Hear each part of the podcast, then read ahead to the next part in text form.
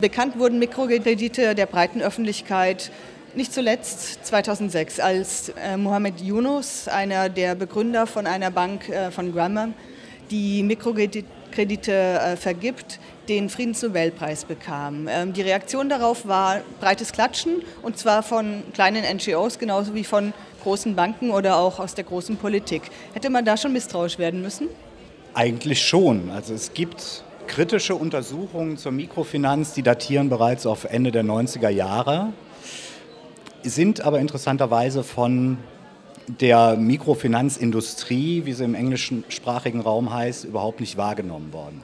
Das hängt damit zusammen, dass die wissenschaftlichen Disziplinen, die diese kritischen Studien erstellt haben, nämlich Anthropologen oder Soziologen, in der Mainstream-Ökonomie als, äh, ja, als nicht ernstzunehmende Wissenschaften betrachtet werden. Also es gibt zum Beispiel eine Untersuchung eines Anthropologen aus Bangladesch selber, Aminur Rahman, der äh, im kanadischen Verlag später sein Buch ver veröffentlicht hat, der mehrere Monate in bengalischen Dörfern gelebt hat und zu einem absolut vernichtenden Urteil gekommen ist, nämlich, dass diese Mikrokredite in den Dörfern die Solidarstrukturen zerstören, die Frauen in Konkurrenz zueinander gesetzt werden und entgegen der Behauptung, dass das die Solidarität fördern würde, praktisch äh, in der Verzweiflung enden.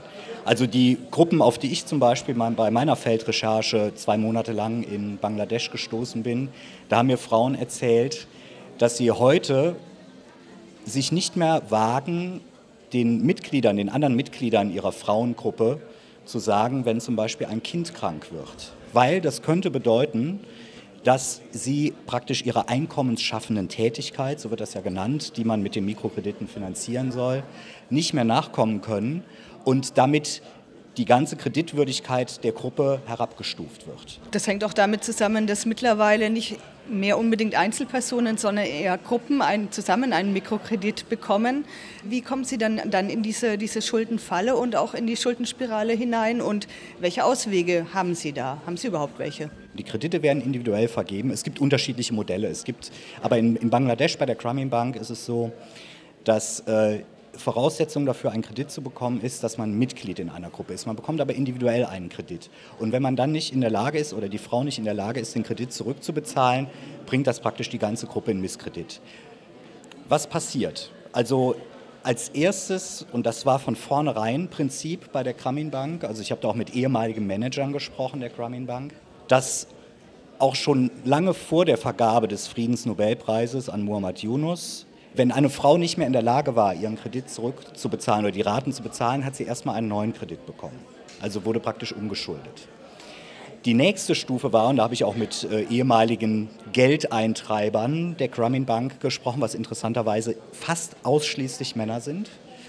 Was dann passiert ist, sie werden aufgefordert, sich woanders Geld zu besorgen. Meistens sind das dann Nachbarinnen, Familienangehörige. Aber diese Geldquelle ist natürlich auch äh, schnell erschöpft.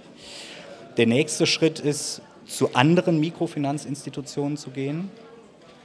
Es gibt in Bangladesch alleine mehr als 1000 Mikrofinanzinstitute, obwohl man sagen muss, es sind drei große, die sich 80 Prozent des Marktes teilen. Also Bangladesch hat 160 Millionen Einwohner, 30 Millionen sind Bezieher eines oder mehrerer Mikrokredite über eine Mikrofinanzorganisation.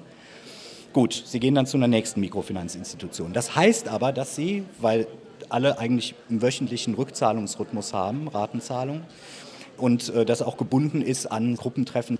Das heißt, sie sitzen in mehreren Gruppen und es gibt auch Fälle, wo Frauen in fünf, sechs Gruppen, also jeden Tag in einer anderen Gruppe sitzen, um Rede und Antwort zu stehen, warum sie ihr Geld nicht bezahlen können.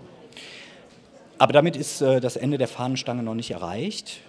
Viele Frauen wenden sich dann später wieder an die alten Geldverleiher, die nicht wie die Grameen Bank nur 20% Zinsen plus X nehmen, sondern zum Teil 100% Zinsen. Muhammad Yunus ist ja genau mit dem Argument angetreten, er wollte diesen alten Geldverleihern das Wasser abgraben. Aber das stimmt gar nicht. Es gibt schon Studien, die datieren auf Ende der 90er Jahre, die sagen, dass genau dort, wo die Mikrofinanz aktiv ist, es den traditionellen Geldverleihern, die auch noch ein zusätzliches Geschäft machen, weil natürlich da, wo Geld ist, gehen sie hin und da gibt es auch was zu holen. So.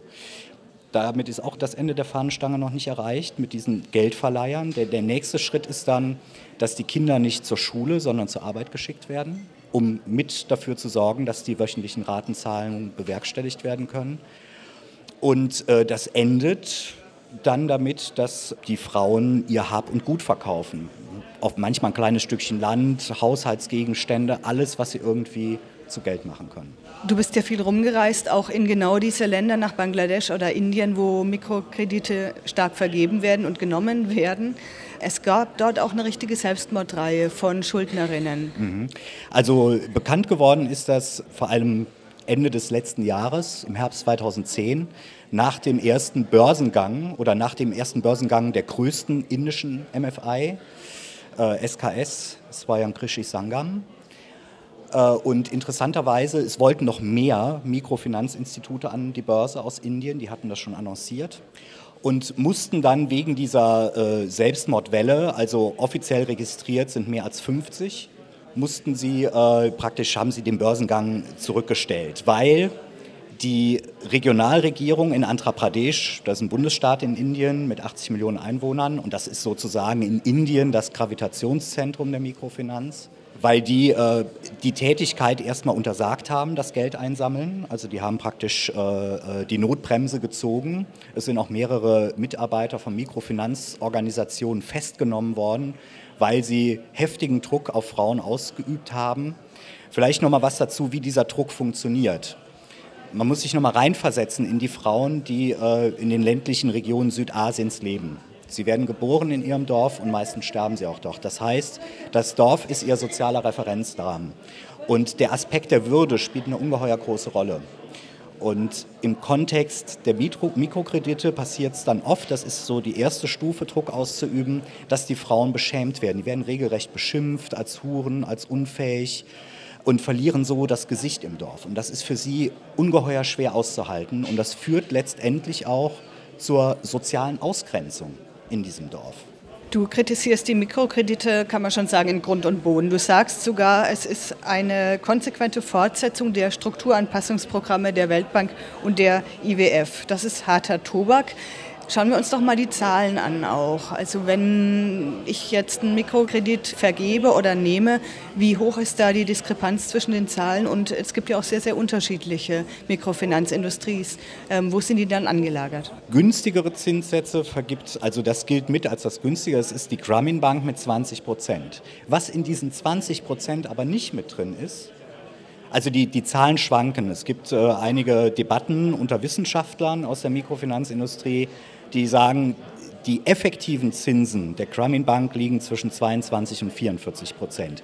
Die große Frage ist, ob man all die anderen Kosten noch mit dazu zählt. Was die Frauen auch machen müssen, ist, sie müssen mittlerweile eine Mikro-Lebensversicherung abschließen, die im Todesfall praktisch die Rückzahlung des Kredits an die Mikrofinanzinstitution abdeckt Sie müssen ab einer bestimmten Kreditsumme einzahlen in einen Pensionsfonds und es gibt Zwangssparen. Das heißt, Sie müssen mit jeder Rate, die Sie zurückbezahlen, auch äh, einen kleinen Betrag, der sich aber dann natürlich akkumuliert, sparen, der zu einem geringen Zinssatz, zum weitaus geringeren Zinssatz äh, verzinst wird, auf den aber zugegriffen wird von den Mikrofinanzinstitutionen, sobald die Frauen nicht mehr in der Lage sind, zurückzubezahlen. So, also die Zinsen liegen auch bei der Crummy Bank zwischen 22 und 44 Prozent.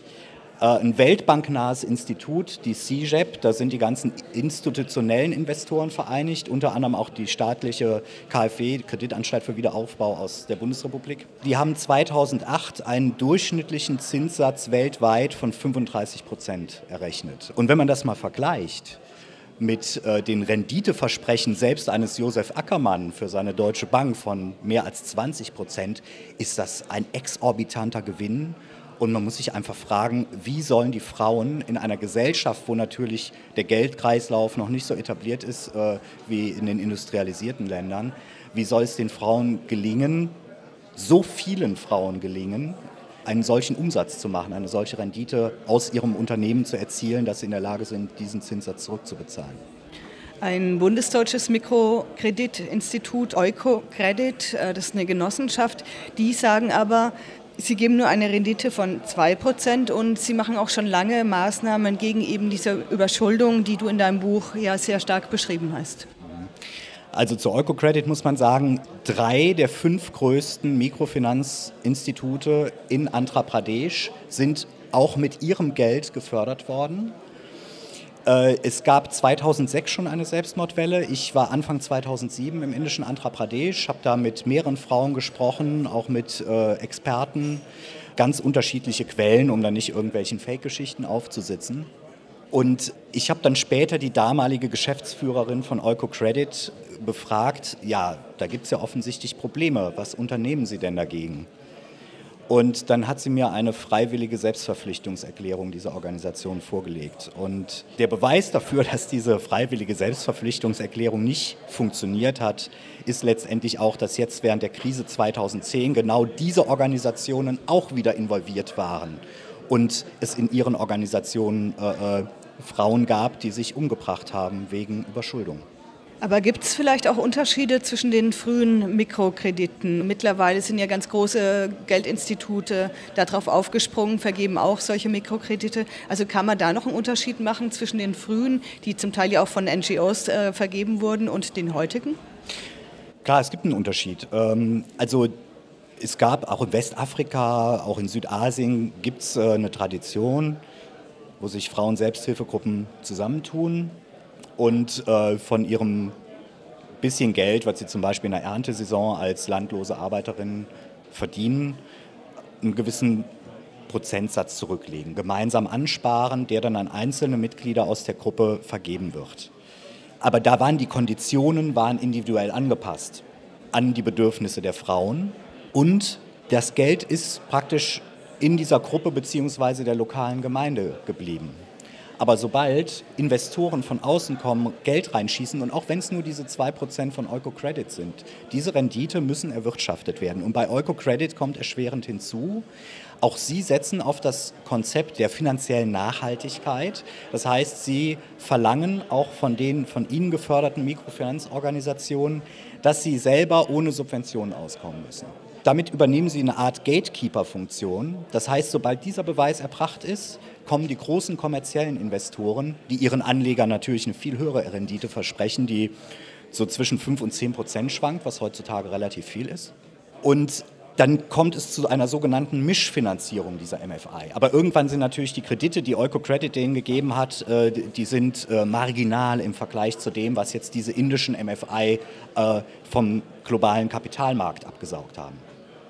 Und dadurch entsteht ein ganz anderer Druck. Also es gibt äh, Geschäftsführer zum Beispiel von Share Microfin, das ist eine MFI aus dem indischen Andhra Pradesh, auch eine der fünf größten mit mehr als zwei Millionen Kreditnehmerinnen, deren, äh, deren Chef hier durch zahlreiche Udaya Kumar durch zahlreiche Kirchengemeinden auch getingelt ist, oft eingeladen war in, in, in Deutschland als Miniaturausgabe von Muhammad Yunus sozusagen, ein Wohltäter der Armen.